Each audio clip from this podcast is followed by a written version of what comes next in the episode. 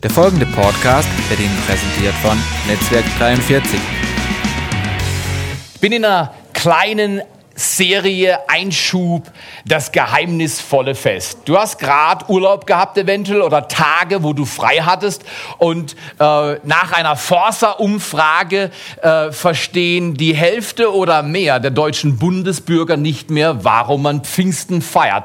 Wenn man fragt, was ist das Pfingstfest, dann können dir äh, die Hälfte, und das ist von 2009, das heißt die Wahrscheinlichkeit, dass es heute eher schlechter ist, ist groß, die Hälfte der Leute, die wissen nicht mehr, warum sie Pfingsten haben. Natürlich, weil ich den Montag Tag freikriegt. Nein, Pfingsten ist ein Erntefest, weil es ein jüdisches Fest ist und wir Christen haben von den Juden etwas empfangen. Nicht nur Jesus Christus, den Erlöser, sondern auch Kultur. Wir haben jüdisch-christliche Wurzeln und der jüdische Glaube hat den christlichen stark geprägt, weil wir haben ein altes Testament und ein neues Testament.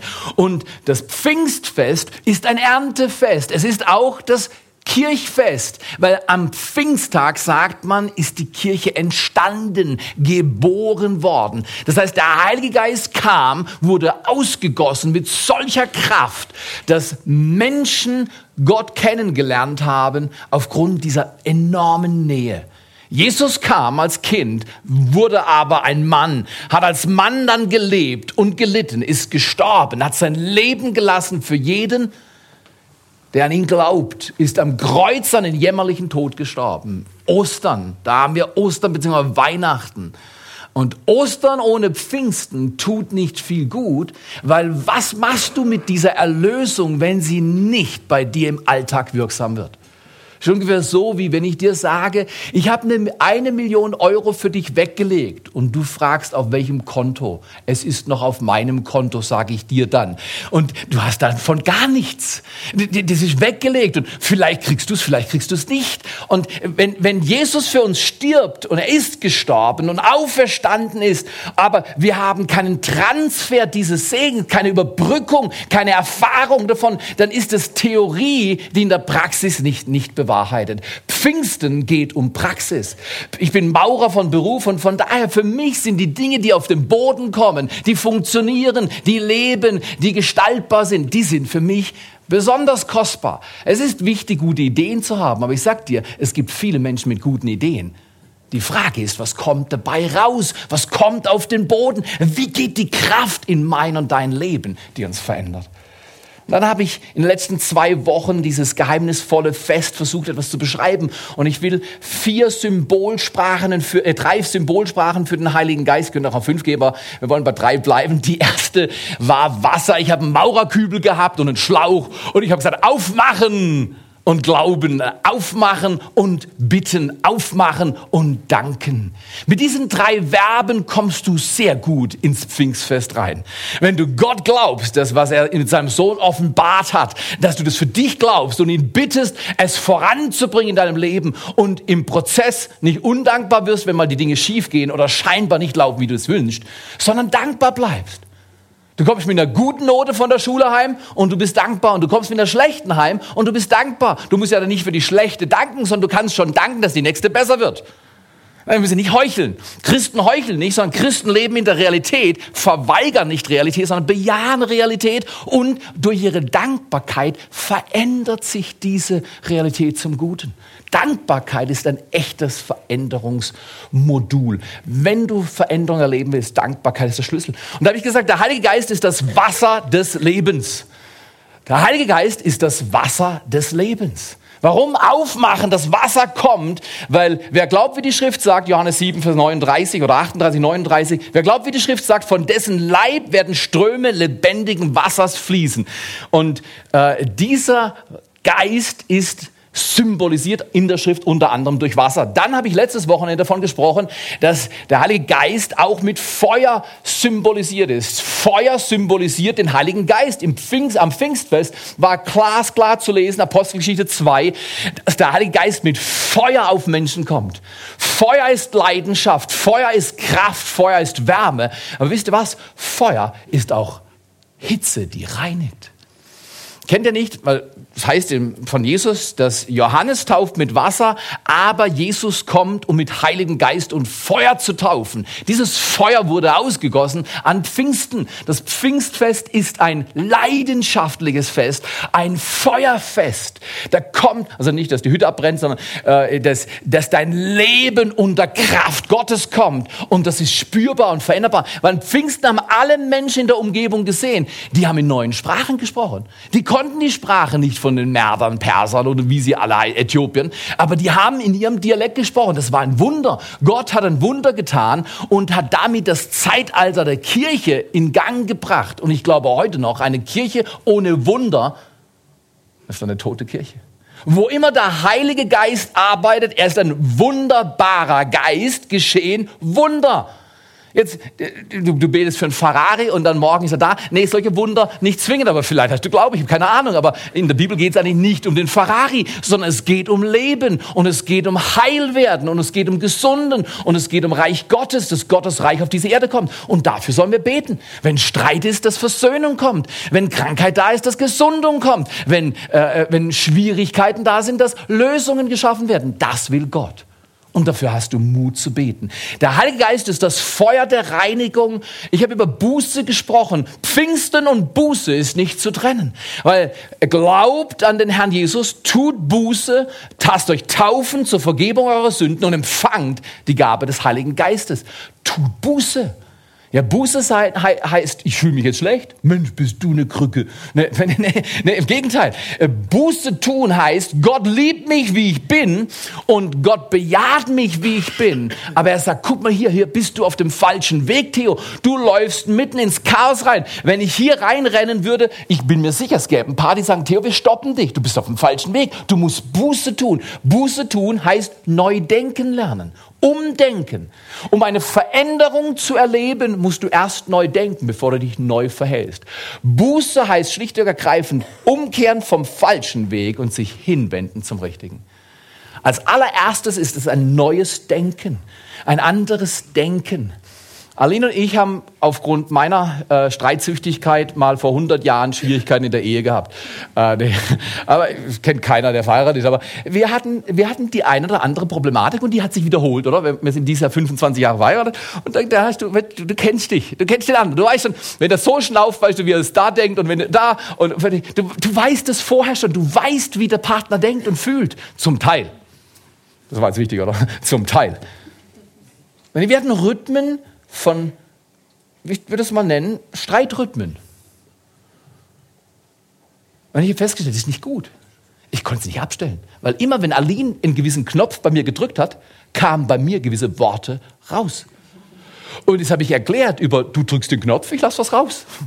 Ihr das auch? Bei dir drückt jemand den Knopf und ich was raus. Jetzt, aber wenn das, was rauskommt, nicht dem entspricht, was Gott hören will, haben wir ein kleines Problem. Und ich habe gesagt, Gott, du musst mir helfen. Und Gott hat gesagt, es fängt an mit Buße. Dir, du musst Buße tun. Dann kannst du Neues erleben. Umkehren vom alten Weg, vom sturen Weg. Ja, aber Aline, ja, aber Aline, ja, aber Aline. Nee, nee, nee. Ja, aber Theo, ja, aber Theo, ja, aber Theo. Für meine Perspektive ist immer ja, aber Theo. Und dann habe ich gesagt, oh, also gut, ich lasse lass Ihre Sache los und ich nehme meinen in Angriff. Und ich sage, es tut mir leid, ich denke neu. Für meinen Teil, ich will mich so nicht verhalten. Buße ist Neudenken umdenken, anders denken, wie Gott denkt, denken. Das ist Buße. Der Heilige Geist ist der Geist des Feuers und der Reinigung. Wenn du Veränderung willst, geht es nie ohne Feuer. Es muss immer was Altes verbrennen, damit was Neues entstehen kann. Heute will ich über ein drittes Symbol sprechen, das in der Schrift sehr deutlich ist, an vielen Stellen im Alten wie im Neuen Testament. Der Heilige Geist wird natürlich auch noch symbolisiert mit Öl und die Taube ist symbolisch im Alten Testament wie im Neuen Testament. Du kannst viele Symbole sehen, die für den Heiligen Geist da sind. Aber die drei dominanten, die ich erkenne, ist erstens das Wasser, zweitens das Feuer und drittens der Wind. Der Heilige Geist ist der Wind Wind des Antriebs. Wo der Heilige Geist ist, ist nicht immer alles in Ordnung. Man könnte sagen, ja, in der Kirche stimmt doch auch vieles nicht. Da sage ich immer, du hast recht. Aber wir sind ja bei der Arbeit. Lass uns ein bisschen weiter schaffen, bis Jesus kommt. Haben wir noch Zeit, können wir was tun. In der Kirche stimmt doch auch nicht alles. Nicht so schlimm. Die Frage ist nicht, ist in der Kirche alles in Ordnung, sondern ist Wasser des Lebens da, also bildlich gesprochen? Ist das Feuer der Reinigung da? Ist innere Veränderung da? Oder sind wir einfach nur stur? Und dann die Frage in der Kirche ist zentral. Ist Kraft da? Und ich weiß nicht, ob du das kennst, wenn du ein paar Jahre Christ bist dann kommst du auch durch Phasen, wo du schwach wirst, wo du müde wirst, wo du alles schon mal gehört hast und es motiviert dich irgendwie nicht richtig. Es kommt nicht an dein Herz, du hast es in der Birne, du verstehst es, du kannst es anderen erklären, das ist das Schlimme. Du kannst es anderen erklären, wie man freundlich sein könnte, aber du selbst erwisch dich lauf, wie du unfreundlich bist. Du weißt, was richtig ist. Die Bibel nennt das Pharisäer. Toller, to, to, to, toller Begriff, oder? Wir lieben das, oder? Du magst die Leute, die Montagmorgen zu dir kommen und sagen, Mensch, du bist ziemlich pharisäisch. Spießer, Heuchler. Du machst groß und bringst klein. Ja, nee, das will keiner von uns hören. Aber Fakt ist, alle von uns haben diese Spannung in sich, dass wir mehr wissen, als wir tun. Wie kommt das zur Veränderung? Indem der Wind kommt. Der bläst nämlich das Alte fort und bringt Neues in dein Leben. Das ist ein wunderbarer Prozess. Wir müssen nicht bleiben, wie wir sind. Wir können. Wir müssen nicht bleiben, wie wir sind. Der Heilige Geist bringt den Wind des Antriebs. Er hat in unserer Ehe Versöhnlichkeit gebracht. Er sagt ja, du bist ein Pfarrer. Nein, bin ich nicht, ich bin Pastor. Aber das solltest du auch versöhnlich sein. Weißt du was? Ich sag dir ganz ehrlich, ich kenne so viele unversöhnliche Pfarrer, das willst du gar nicht wissen. Weißt du, wie du unversöhnlich wirst? Das ist gar nicht sonderlich böse. Unversöhnlich ist ganz einfach. Du gehst durch massive Probleme und du lässt einen Teil deiner Bitterkeit über den Schmerz der Erfahrung in deinem Herzen drin. Wir alle haben schon Erfahrungen gemacht, oder? Die nicht so toll waren. Leute haben sich fehlverhalten, falsch verhalten und dann haben wir irgendwelche äh, lastartigen Sachen in unseren Rucksack eingepasst. Und du, wenn ich dich sehe, du, mit dir. Ja. Unversöhnlichkeit ist so wahrscheinlich bei den meisten Menschen, wie dass die Sonne morgen wieder aufgeht. Wir müssen was dagegen tun. Das Feuer der Reinigung muss rein und das Wasser des Lebens und der Wind des Antriebs. Neue Kraft, neuen Antrieb. Und wisst ihr was? Versöhnlichkeit ist ein Kennzeichen eines Christusähnlichen Lebens. Nicht Gerechtigkeit. Natürlich ist Gerechtigkeit typisch für Gott. Aber Versöhnlichkeit, lebst du in versöhnten Beziehungen? Wenn jemand Ärger mit dir macht, bist du dabei, auf diese Person zuzugehen? Wenn jemand dir Schwierigkeiten macht, lässt du ihn auf der anderen Seite runter und sagst, der hat's verdient, der hat's verdient. Als Christen sind wir zur Versöhnlichkeit förmlich getrieben. Und das ist manchmal schwierig, weil wir sagen, ja, in der Bibel steht und die macht es nicht, der macht es nicht. Weißt du was? Wir sollten siebenmal, siebzig Mal auf Menschen zugehen, die uns pro Tag. Das ist ziemlich viel. Ich glaube, keiner hat Leute in der näheren Umgebung, die 490 Mal am Tag Schrott bauen. Also das ist Oberliga. Jesus sagt auf gut Deutsch, vergib so oft wie notwendig. Versöhn dich, wann immer Gelegenheit dazu bzw. Notwendigkeit dazu ist. Nicht, wenn der andere es verdient. Versöhnung wird nie verdient. Also ich muss ganz ehrlich sagen, wenn ich daneben lag, bin ich immer dankbar, dass Menschen mir nochmal eine Möglichkeit geben, neu anzufangen. Ist das nicht so? Wenn wir dankbar sind, wenn andere uns Gelegenheit neu anfangen zu, äh, äh, Gelegenheiten geben, neu anzufangen, dann sollten wir ihnen auch Gelegenheit geben, neu anzufangen. Und manchmal braucht es Zeit. Okay, ich möchte einen Text lesen ähm, aus der Apostelgeschichte, den haben wir schon mal gehört, aber ich, ich glaube, der Text, den, den, diesen Abschnitt, diese zwei Verse, so habe ich noch nicht gelesen. Und da ist deutlich was zu nehmen. Der Heilige Geist ist der Wind des Antriebs. Er treibt unser Leben an. Da heißt es in Apostelgeschichte 2, 1 und 2, und als der Tag des Pfingstfestes erfüllt war, waren sie alle an einem Ort beisammen. Ich glaube, Pfingsten geschieht, also Kraftausgießung durch den Heiligen Geist geschieht, wo Menschen lernen, zusammen zu leben an einem Platz, ihre Haltungen zusammen bewahren, Einheit bewahren. Sie waren an einem Tag, äh, an einem Ort beisammen. Wir wissen, dass Jesus, nachdem er auferstanden war, zu über 500 Menschen schreibt Paulus, äh, äh, äh, von über 500 Menschen gesehen wurde. Also die Auferstehung war kein dubioses, dunkles Geschäft. Äh, niemand hat es gewusst, man hat nur was verkündigt. Nee, nee, Jesus wurde Zeugenberichte historisch belegt. Verschiedene Dokumente schreiben, dass der Jesus von äh, Nazareth, dieser Jesus Christus, auferstanden ist von den Toten. Ist immer noch eine Glaubenssache, ist überhaupt keine Frage. Aber es gibt Zeugnisse. Wenn du die Historie äh, studierst, gibt es mehr Indizien für die Auferstehung als gegen. Darüber sind sich Leute einig. Es ist einfach zu viel passiert. Mit diesen verschreckten, armseligen, verleugnenden Jüngern, wegrennenden Jüngern. Plötzlich kommt eine kraftvolle Bewegung, die über die nächsten Jahrzehnte das römische Reich aushebelt. Das muss man erklären. Weil die hatten eine Vater Morgana. Die waren schizophren, gespalten plötzlich. Nein, nein, nein, nein, nein. Es ist viel einfacher zu sagen, Jesus Christus ist auferstanden. Nach der Auferstehung war er Tage bei ihnen und hat, wie der Apostelgeschichte 1 spricht, über das Reich Gottes geredet mit ihnen. Und dann ist er aufgenommen worden in den Himmel, zurück zum Vater. Und guck mal hier, in Psalm 133 siehst du, was bei der Intronisierung Jesu im Himmel geschieht, bildlich gesehen. Da ist es auch wieder Einheit. Wie lieblich ist es, wenn Brüder und Schwestern beieinander sind. Also wenn wir als Menschen, die Jesus nachfolgen, zusammen sind, eins sind.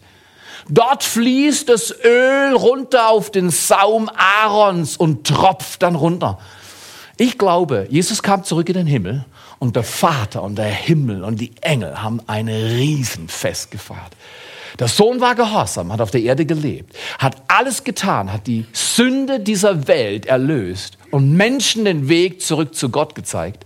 Und jetzt kam er zurück in den Himmel und ich glaube, dass die Intronisierung Jesu neu vorgenommen wurde. Er wurde gesalbt. Ja, weil der König wird gesalbt. Jesus ist der König. Und der Überfluss dieser Salbung Gottes auf seinen Sohn ist Pfingsten. Meine persönliches Verständnis. Ist auch logisch. Wer das Alte Testament ein bisschen kennt, versteht diese Bildsprache. Der Überfluss Gottes im Himmel auf Erden ist das Reich Gottes. Pfingsten ist ein Überflussfest. Ist mehr, als du halten kannst. Wasser des Lebens, Feuer kannst du nicht halten. Und Wind kannst du auch nicht halten, oder? Als sie alle zusammen waren an einem Ort, und dann heißt es, und plötzlich. Ist hochinteressant, in der Schrift gibt es Zusammenhänge zwischen der Vorbereitung des Menschen und Gottes sogenannten plötzlichen Handeln. Es ist nicht, von Gottes Sicht ist nicht plötzlich. Er hat es vorgehabt schon vor Zeiten, vor Grundlegung der Welt. Er hat seinen Plan gehabt. Aber von unserer Sicht aus ist es zufällig. Es gibt sogar ein hebräisches Wort, Paga. Paga im Hebräischen bedeutet zufällig ins Schwarze treffen. Das Wort wird bei deiner Bibel mit Fürbitte übersetzt. Hochinteressant. Wenn wir bitten und beten und sagen, Herr, danke, dass du hier Hilfe schaffst, dann, äh, dann Paga, hebräisch, dann von unserer Seite wie durch Zufall ins Schwarze treffen. Von Gottes Seite. Nee, nee, du betest, er lässt das Verlangen in dich kommen, du betest und es geht ins Ziel, weil Gott will, dass es ins Ziel geht. Von deiner Seite aber sogenannt zufällig. Deswegen, ich liebe es, wenn Menschen sagen, du, das war Zufall. Das sage ich, da hast recht. Das ist zugefallen. Jemand hat es fallen lassen in deinen Schoß. Und jetzt hast du es. Das ist ein Zufall. Das ist was Wunderbares. Ich bete immer für Zufälle.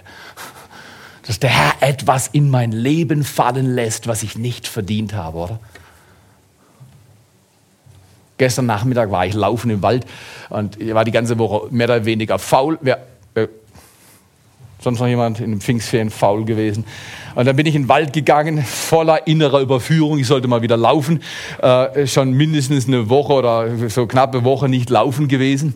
Und, und weißt du was? Wenn du im Wald läufst, und für jemand wie mich ist es eh ein Wunder, verstehe mit meinen Knöcheln und meinen Knien im Wald ungehindert zu laufen, einfach fröhlich vor mich hin, da ich das Jahre so nicht konnte ist das äh, fantastisch. In jedem Fall gestern fädel ich ein, so ein Stock, ungefähr so lang und relativ stark, habe ich es nicht gesehen. Ich erwische ihn vorne am Fuß und beim Nachziehen meines anderen Fußes erwischt der hintere Fuß das. Du weißt schon jetzt, was passiert, oder? Jetzt kommt, beide Füße sind blockiert, aber die Vorwärtsbewegung ist eindeutig da. Alles in mir hat gesagt, nein, nicht schon wieder. Gott sei Dank. Zufällig bin ich nicht gestürzt. Guter Zufall, oder? Der Stock ist doch gebrochen. Durch die Wucht meines Laufens war der stark genug, die, die, die Dynamik, hat den Stock im rechten Augenblick lassen, brechen lassen. Und es hat zwar ein bisschen wehgetan, mein Knie leicht verdreht, aber ich bin nicht gefallen. Und früher wäre ich danach heimgehumpelt. Weil mein Knie, wenn es sich verdreht, ist so empfindlich gewesen, so entzündlich, dass ich danach nicht mehr glaube. Sage, Gott sei Dank ist dieser Zufall geschehen. Weißt du, Gott bewahrt uns. Das Pfingstfest ist das Fest des Überflusses, dass wenn sogenannt auf Erden Dinge schiefgehen, auf Erden gehen immer wieder mal Dinge schief. Dass wir das, die Kraft und die Liebe Gottes einladen, dass sie in unserem Leben Veränderung bewirkt, Heilung bewirkt, Kraft bewirkt, Leben bewirkt, Überfluss bewirkt.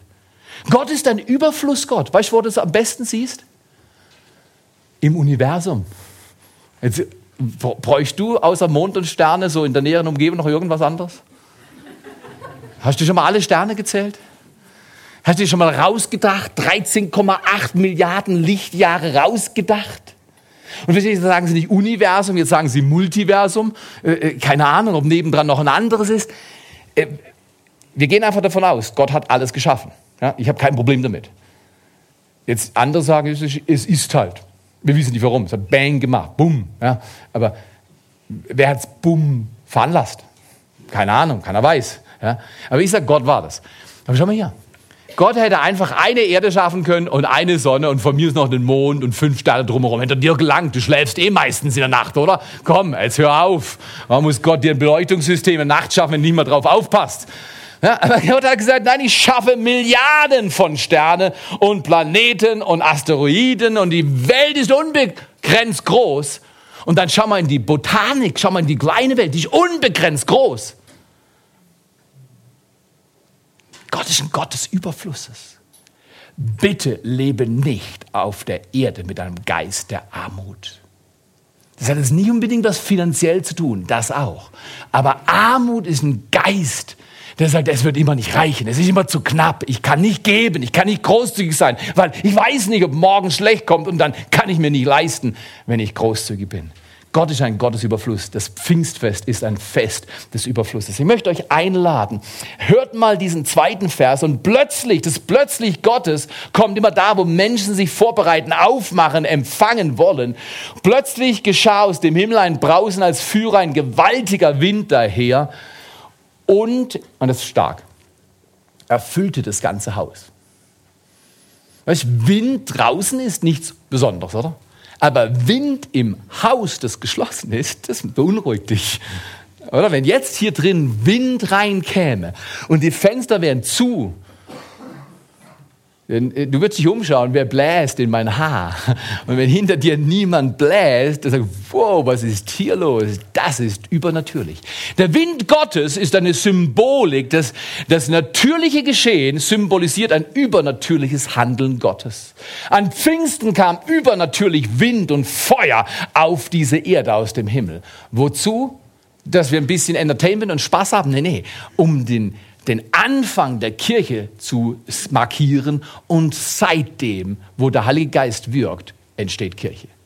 In allen ihren Formen, in allen ihren Ausdrucksformen. Der Heilige Geist bringt enorme Vielfalt. Okay, ich möchte heute äh, zum Kern kommen. Wind ist im Haus, der Heilige Geist ist der Wind Gottes und er befähigt.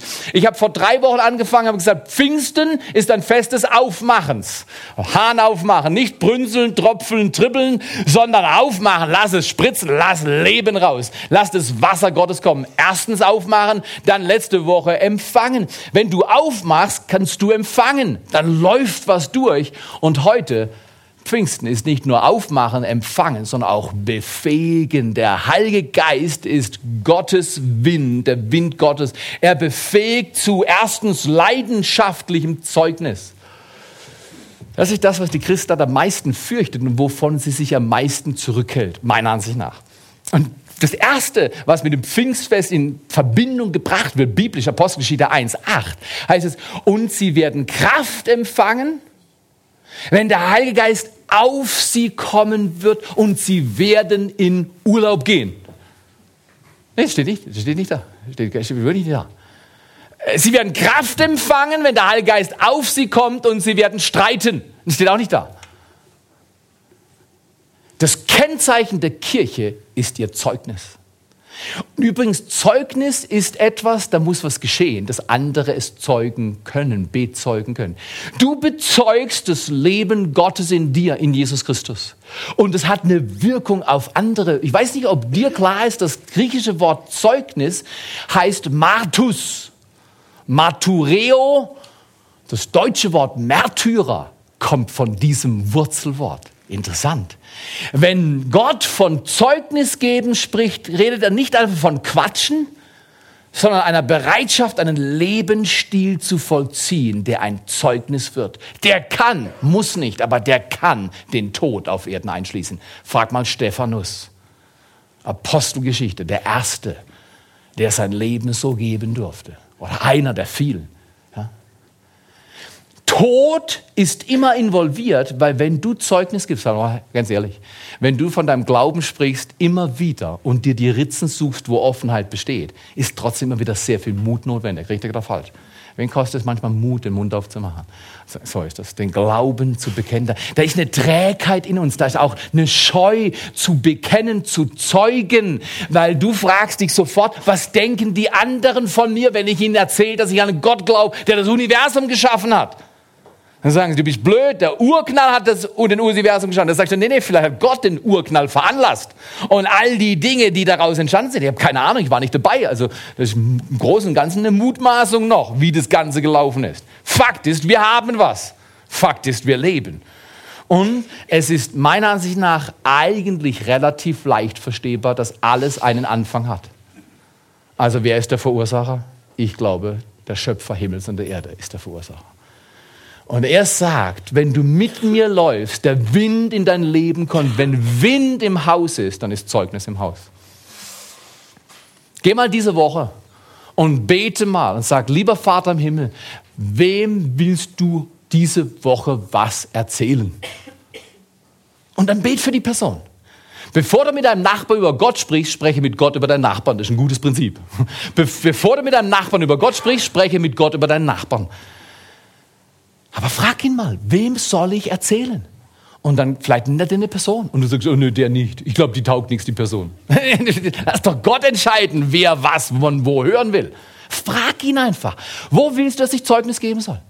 Du musst ja nicht gerade, weißt du, man muss ja nicht peinlich aufziehen. Man kann ja ganz solide eine Frage stellen, irgendwas tun. Zum Beispiel kannst du sagen, du, frag mich mal, wo ich am Sonntagmorgen um 11 war. Das ist die einfachste. Und dann, dann, dann, die andere Person denkt, du warst beim Brunch. Naja, nachher gibt es Kuchen. Wenn du ein Chicken bist, dann kannst du noch sagen, ja, ich war Kuchen essen. In Segen. Was? In Segen? Gibt es da so guten Kuchen? Ja, muss mal kommen. Das ist schon eine Form von Zeugnis. Komm hier, wenn du nicht mutig bist, laufe mit dem Mut, den du hast. Du musst ja dich nicht überfordern, sondern lauf mit dem, was du hast. Aber nütze, was du hast, sonst wirst du nie mehr bekommen, weil es ist auch da Saat- und Ernteprinzip. Wenn du nicht nützt, was du hast, wirst du nie kriegen, was du haben könntest.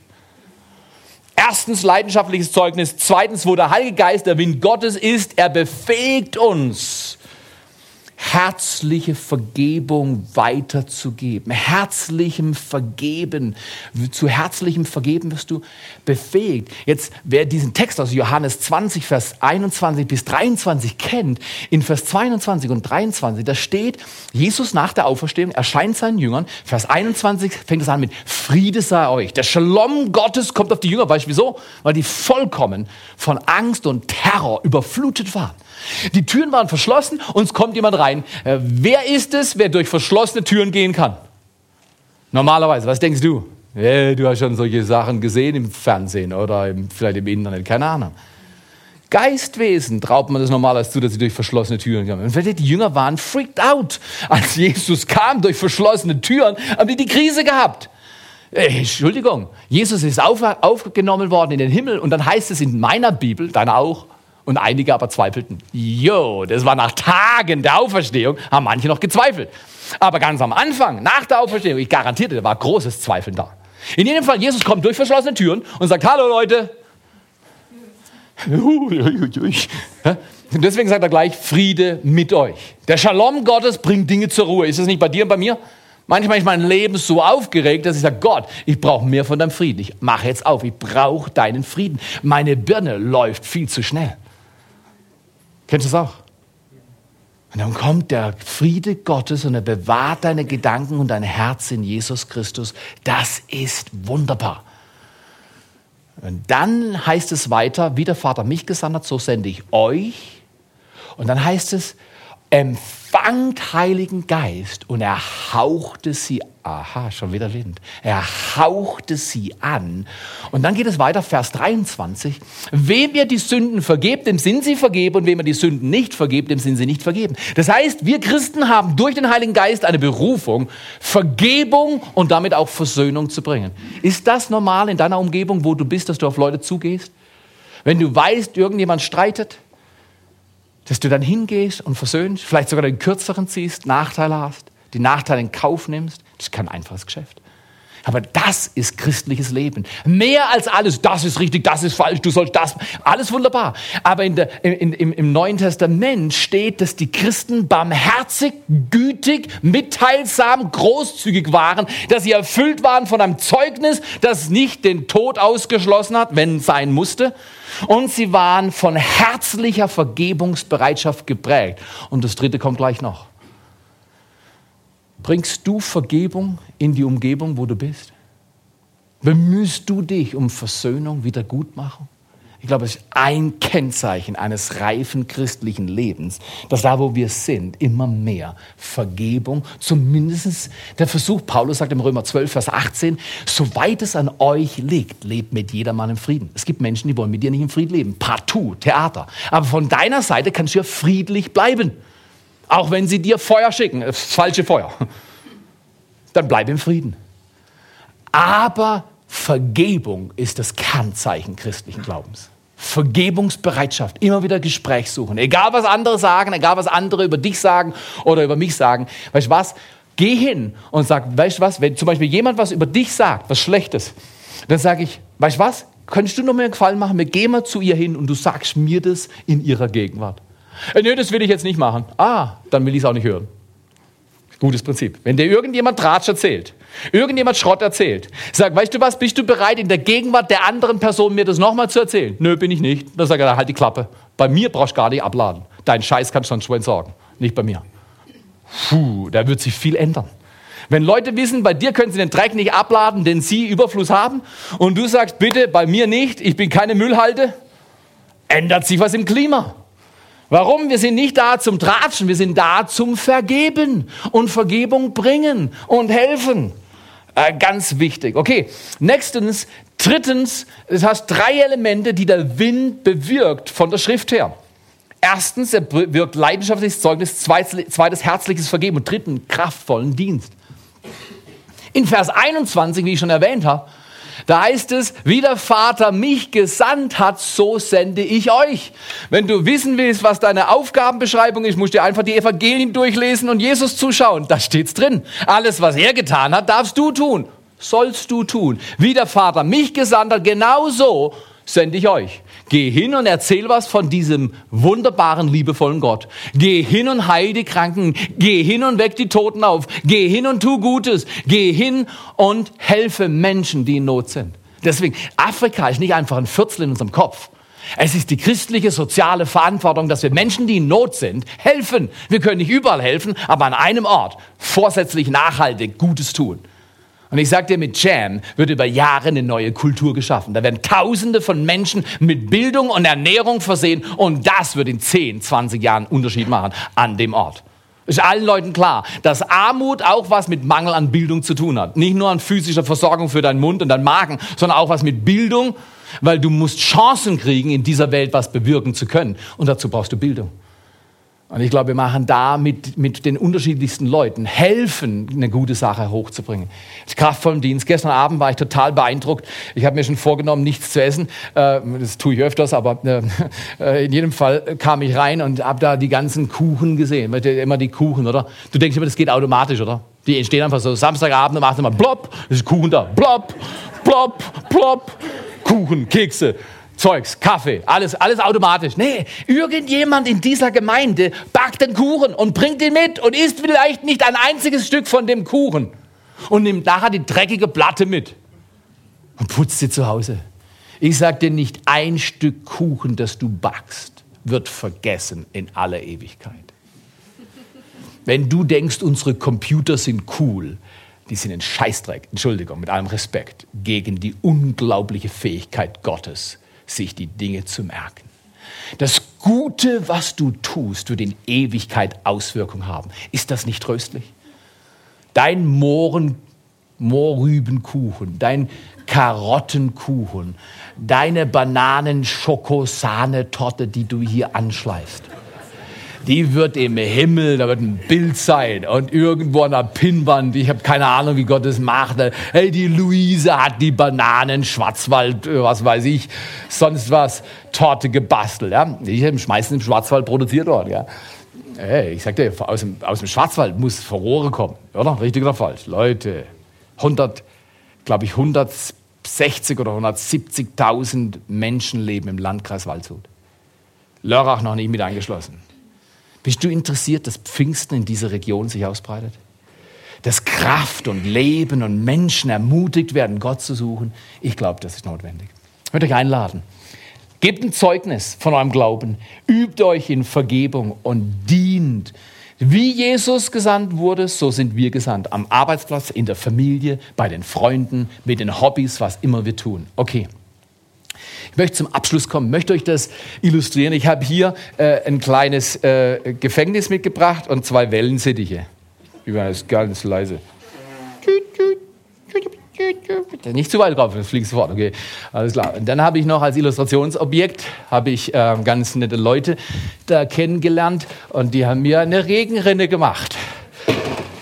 Und da wir ja Gardena-Spezialisten sind, haben wir auch eine Gießkanne. Und du sagst jetzt mit dem Wasser war doch vor drei Wochen, richtig. Heute geht es um Wind. Hier haben wir ein paar Liter Wasser in einem Schwimmbecken oder einem Meer. Oh, ist das stark, oder?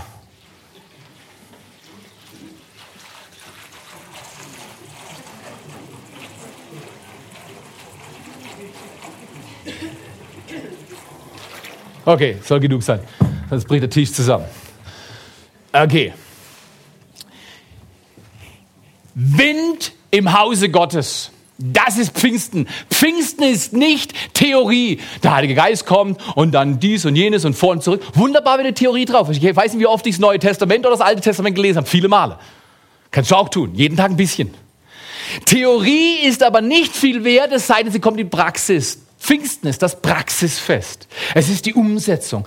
Was denkst du? Das ist nämlich kein Wellensittich, so was ganz anderes. Ich habe hier für euch vorbereitet. Ich nenne das Rinde 1. Warum Rinde? Weil es nano-neopolyurethan beschichtetes Fiberglas überzogenes Rindenmaterial ist, direkt von unserem Holz, das wir sonst als verbrennen. Aber was ist das Typische an einem Segelboot, wie man hier sehr deutlich sehen kann? Ein Segelboot hat so ist das. Wo sind die Segel? Aha. Ist toll, oder? Könnte es sein, dass in der westlichen Welt bei den Christen eigentlich alles ganz gut läuft. Wir haben so Nano-Beschichte. Wir, wir, haben Bücher, wir haben Bildung, wir haben Homepages, wir, alles Mögliche. Die Christen haben alles. Aber wisst ihr was? Was ich manchmal vermisse? Bei mir manchmal sogar oder bei uns als Menschen, die Jesus nachfolgen. Wir sind ein Segelboot, weil wenn Wind ins Haus kommt, wird das Haus Gottes mobil und wird zu einer Eiche. Genau. Die Eiche kann nämlich Rettung bewirken. Jesus Christus bewirkt Rettung. Dein Leben ist wie ein Schiffchen Gottes und er will dich transportieren. Und dazu setzt er dich in eine Umgebung, in der du halt bist. Und jetzt kommt der Wind Und ihr merkt schon, das Bötchen kann nicht gut segeln. Warum? Blöde Frage, Theo. Du siehst doch selber. Warum fragst du? Das nennt man rhetorische Frage. Äh, zur Verdichtung des Inhalts. Okay, alles klar. Okay, äh, äh was, was, was, was, ist, was ist verkehrt mit diesem Bötchen? Nee, nee, nee, kein Motor. Wind ist der Motor. Das ist gut, das ist gut. Hey, das ist richtig. Äh, wir, wollen, wir sehen schon, ich habe mal vor 30 Jahren A-Schein gemacht, äh, in der Nordsee gesegelt, aber sie ist keine Seglerin, sie will ein Motorboot. Ich kann das verstehen. Aufdrehen und pff, raus, okay? Alles klar. Aber wir, wir, wir sind beim Segelclub und deswegen, du musst die Segelsprache lernen. Was ist falsch mit diesem Boot? Es fehlt das Segeltuch, okay? Warum? Was passiert mit dem Wind Gottes, dem Ruach Gottes? Wind kommt ins Haus und der Wind geht vorbei, richtig oder falsch? Guck mal hier, in deinem Leben mag momentan nichts verkehrt sein, außer dass du keine Segel drauf hast. Und das Schlimmste ist, ich habe das gestern gesehen, das war da eine Zeit lang drin und guck mal hier, was passiert, wenn ein Segelboot, was keine Fahrt hat, zu lang im Wasser steht, was passiert? Es läuft voll und geht. So ist das. Viele Christen in Europa sind schlichtweg untergegangen, weil sie keine Fahrt drauf haben. Und warum haben sie keine Fahrt? Weil sie keine Segel hochgott, also keine Segel gehisst haben. Okay, wir legen mal Rinde 1 auf die Seite. Wir haben ja Hoffnung, oder? Hier haben wir Borke 43. genau, genau. Auch Nanopolyurethan beschichtetes Fiberglas, gestyltes, wunderbares Rindenholz, äh, aufbereitet. Und was sehen wir im großen Unterschied zu Rinde 1? Borke 43 hat hat Segeltuch angelegt. Und jetzt wollen wir mal schauen, gleicher Wind, ich betrüge nicht, gleicher Odem, frisch geputzt mit Kolgate. Okay, alles klar. Was passiert mit meinem Segelboot, mit den Segeln?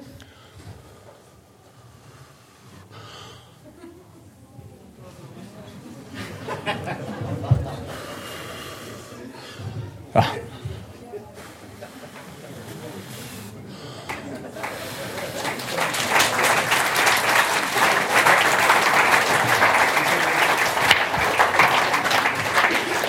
Auch mit dem Segel gibt es manchmal Orientierungsschwierigkeiten. Überhaupt keine Frage, ich habe das gesehen. Ja? Manchmal geht nicht alles gerade, aber am Ende kommst du an am Ziel. Wer will im Ziel ankommen? Wer will Wind im Haus haben? Wer will Kraft erleben, dass wir am Ende des Tages nicht sagen, ja, ich war gut beschichtet. Aber die Beschichtung ist wurscht. Du brauchst Segel auf dem Segelboot, sonst gehst du unter. Der Wind hilft dir nicht, dein Segel hoch zu machen. Dein Segel hoch machen ist eine Zusammenwirkung aus Zeugnis geben, Vergebung und Dienen. Manchmal fühle ich mich nicht wie Dienen. Ich bin mir sicher, viele, die Kuchen machen oder Toiletten putzen oder Kleingruppen leiten oder Lobpreis, die kommen vorher Stunden und bleiben nachher und oder? Die fühlen sich nicht immer. Ich bin mir sicher. Manchmal fühlst du dich nicht für Gottesdienst kommen. Wisst ihr, was mich heilt, wenn ich an Gottesdienst, regelmäßigen Gottesdienstbesuch denke? Was in Lukas steht. Nach der Gewohnheit ging Jesus in den Tempel. Jesus ist unser Vorbild. Und wenn er eine Gewohnheit hatte, regelmäßig das zu tun, was in der Bibel steht, verlasst nicht die Versammlung, dann will ich das auch tun. Aber ich fühle mich nicht immer so, weil manchmal ist der Alltag ganz anders als die Gefühle, die sagen, hey, mach blau. Aber schau mal hier, wenn die Kirche blau macht, kriegt sie keinen Wind in die Segel. Die Kinder johlen schon da oben, oder? Weil die wissen gleich, fertig, Viertel nach zwölf. Die sagen, oh, zum Glück sind wir fertig da oben. Nee, nee, das war Begeisterung, ich habe es gehört. Aber guck mal, wenn du Segel hisst, dann kannst du den Wind nützen, der da ist. Wenn deine Segel nicht oben sind, ist mit deinem Boot vielleicht alles in Ordnung, aber kein Vortrieb. Pfingsten ist das Fest des Vortriebs. Ich möchte euch mit diesem letzten Zitat eintakten für das nächste Lied und den Abschluss dieses Gottesdienstes. Das größte Risiko auf Erden laufen Menschen, die nie das kleinste Risiko eingehen wollen. Oder? Das ist ein starker Satz. Ja, man kann untergehen, wenn man, in, wenn man für Gott etwas unternimmt. Überhaupt keine Frage. Jeder von uns hat Rückschläge, äh, Rückschläge erlebt. Das größte Risiko, das größte Risiko auf Erden laufen Menschen, die nie das geringste Risiko eingehen wollen. Schau mal her. Ups, siehst du? Da ist ein Risiko. Dann muss man wieder anfangen. Dann hebt Gott hoch und ordnet und dann müsst ihr noch mal gehen, dass wir das hinbringen, oder? Na, jetzt doch nicht mehr. Jetzt ist es wahrscheinlich schon ein bisschen nass. Aber wie dem auch sei, ich lade euch ein, geht Risiko ein.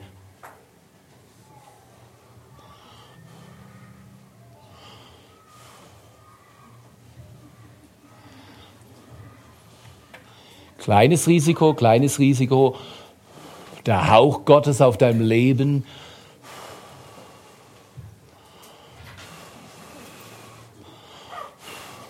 Und du kommst am Ziel an. Am Ende vom Tag gilt, was Sören Kierkegaard mal gesagt hat vor über 100 Jahren.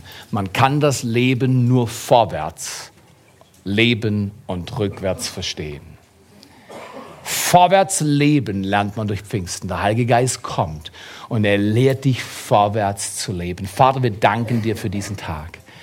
Wir danken dir, dass du ein Gott bist, der sieben Milliarden Menschen kennt. Wir verstehen das nicht. Du kennst uns heute Morgen hier, du weißt unsere Probleme, unsere Herausforderungen, unsere Freuden, unser Leid. Ich hab's, jeder hat's. Herr, wir beten an diesem Morgen, dass dein Wind in unser Leben kommt, dass wir erfrischt werden, dass wir Hoffnung haben und Kraft und Stärke, dass wir als Christen in der katholischen, evangelischen, in Freikirchen, christlichen Gemeinschaften, überall da, wo wir auf dein Wort achten und deinen Geist einladen, dass wir ein Zeugnis in die Welt hineinbringen von der Liebe Gottes und der Kraft und Güte seines Sohnes und der Erfüllung mit dem Heiligen Geist, die uns befähigt, ein Leben zu leben, das etwas aufbaut.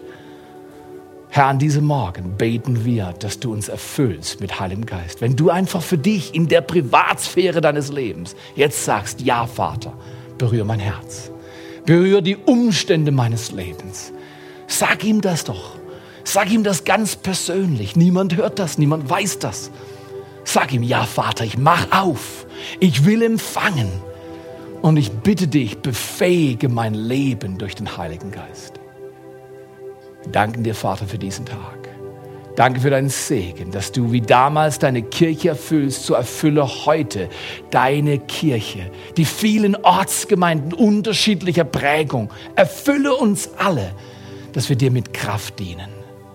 Vater, ich danke dir dass an der Vollendung des Zeitalters die Kirche nicht einknickt, sondern stark wird und vorwärts geht und Leben hat. In Jesu Namen. Wir empfangen von dir. Wir empfangen dein Leben. Danke, dass du uns Wind in unsere Segel kommen lässt.